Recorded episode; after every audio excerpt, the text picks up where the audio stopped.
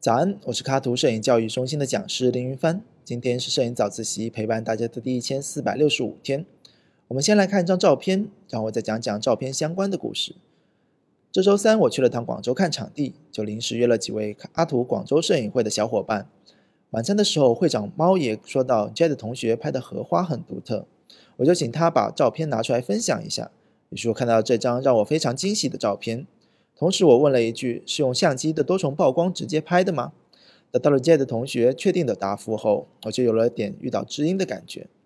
因为我自己就很喜欢用这类多重曝光的技法来拍摄。当然，技法的使用最好是由想法和理论依据做支持。这张照片令我惊喜的点正在于，我感受到了其主题与内容的呼应，还有它复杂却不凌乱的构图。于是我询问 J 的同学他拍摄时的想法。他却表示拍的时候没什么想法，但我能肯定的是，他拍的时候肯定想了，而且想了很多。因为使用相机完成多重曝光与后期 PS 合成最大的区别在于多重曝光产生的图像没有图层的区分，这就意味着摄影师在拍摄时对画面要有更高的掌控力。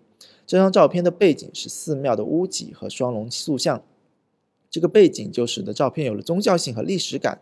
而且整体的曝光上偏暗，就跟正常曝光的荷花和鲤鱼有了明暗对比的层次感。这张照片总共曝光了三次，除了建筑作为背景外，荷花和鲤鱼也来自两次不同的曝光。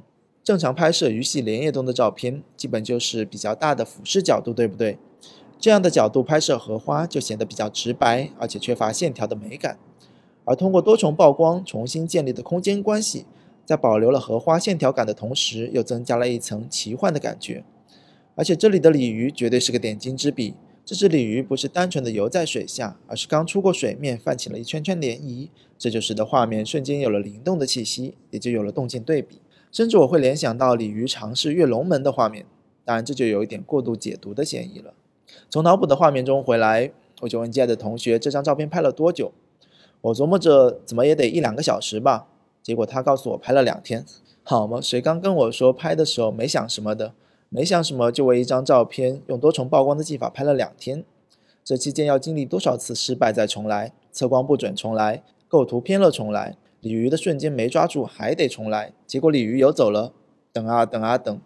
如果换个突发奇想或者为了技法而拍摄的人，要么拍一会儿就放弃了，要么拍一会儿就凑合了。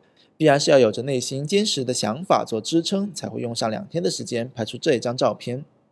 那些突发奇想的人放弃后，可能转头去使用 PS 后期合成。我可以肯定，这样操作拍摄周期会大大缩短，而且出片会更精致。那为什么我们还要坚持用多重曝光呢？不只是因为多重曝光生成的肉格式可以证明它是拍摄获得的照片，可以参加摄影比赛，更多的是我们会更享受这个拍摄带来的成就感。在充满随机性的世界里，经历各种挫折后，终于拍到自己满意的照片。这个过程对于摄影本身就是一种很好的练习。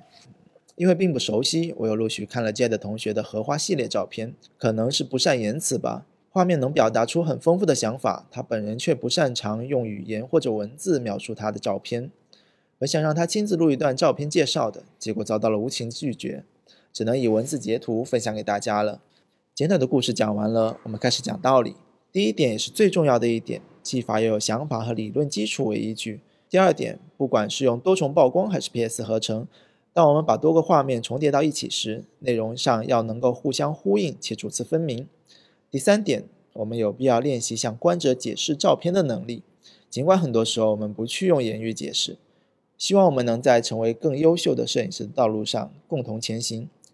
今天是摄影早自习陪伴大家的第一千四百六十五天。大家如果有更多摄影方面的问题，欢迎在底部留言。我们每天早上六点半，微信公众号“摄影早自习”不见不散。